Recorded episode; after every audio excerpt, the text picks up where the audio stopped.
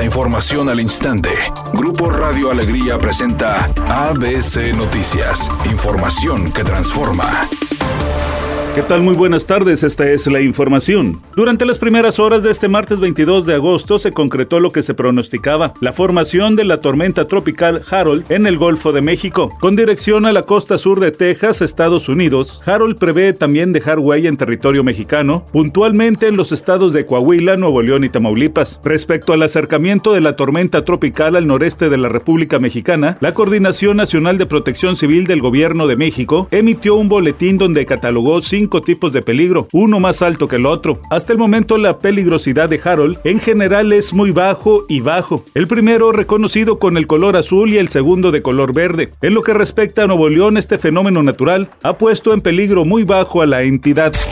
La secretaria de Seguridad y Protección Ciudadana, Rosa Isela Rodríguez, informó que, gracias a la coordinación del Ejército Mexicano y la Guardia Nacional con autoridades estatales y municipales, los delitos del Fuero Federal han tenido una reducción del 24%. Cito el ejemplo del robo de combustibles de los ductos de Pemex, conocido como huachicoleo, que del 2019 a la fecha se han reducido en 94%, o sea que se ha evitado el robo diario de 80 mil barriles de combustibles, lo que significan importantes ahorros para el gobierno federal. Ese es muy importante porque, lo, como lo ha dicho el presidente López Obrador, son 281 mil 521 millones de pesos, que significa que se detenga este tipo de eh, robos que se hacen y que sirve estos recursos para programas de obras públicas y de bienestar. Entonces es muy importante importante el trabajo que hacen las Fuerzas Armadas con respecto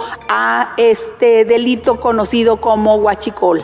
ABC Deportes informa, justo a un mes de su llegada como refuerzo estelar de los Rayados, el español Sergio Canales jugará su primer partido el próximo domingo en el estadio BBVA. Canales debutó en la League's Cup, donde marcó dos anotaciones en los duelos ante el equipo de Tigres y Los Ángeles FC. Procedente del Betis de Sevilla, el jugador de 32 años de edad llegó con la etiqueta de refuerzo estelar para el equipo de Monterrey.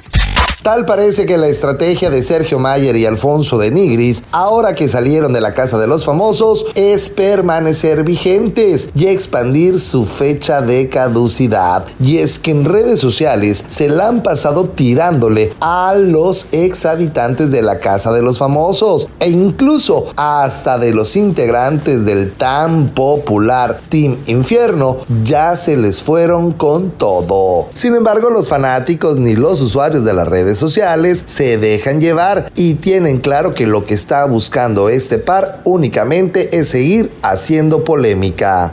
Redacción y voz, Eduardo Garza Hinojosa. Tenga usted una excelente tarde. ABC Noticias, información que transforma.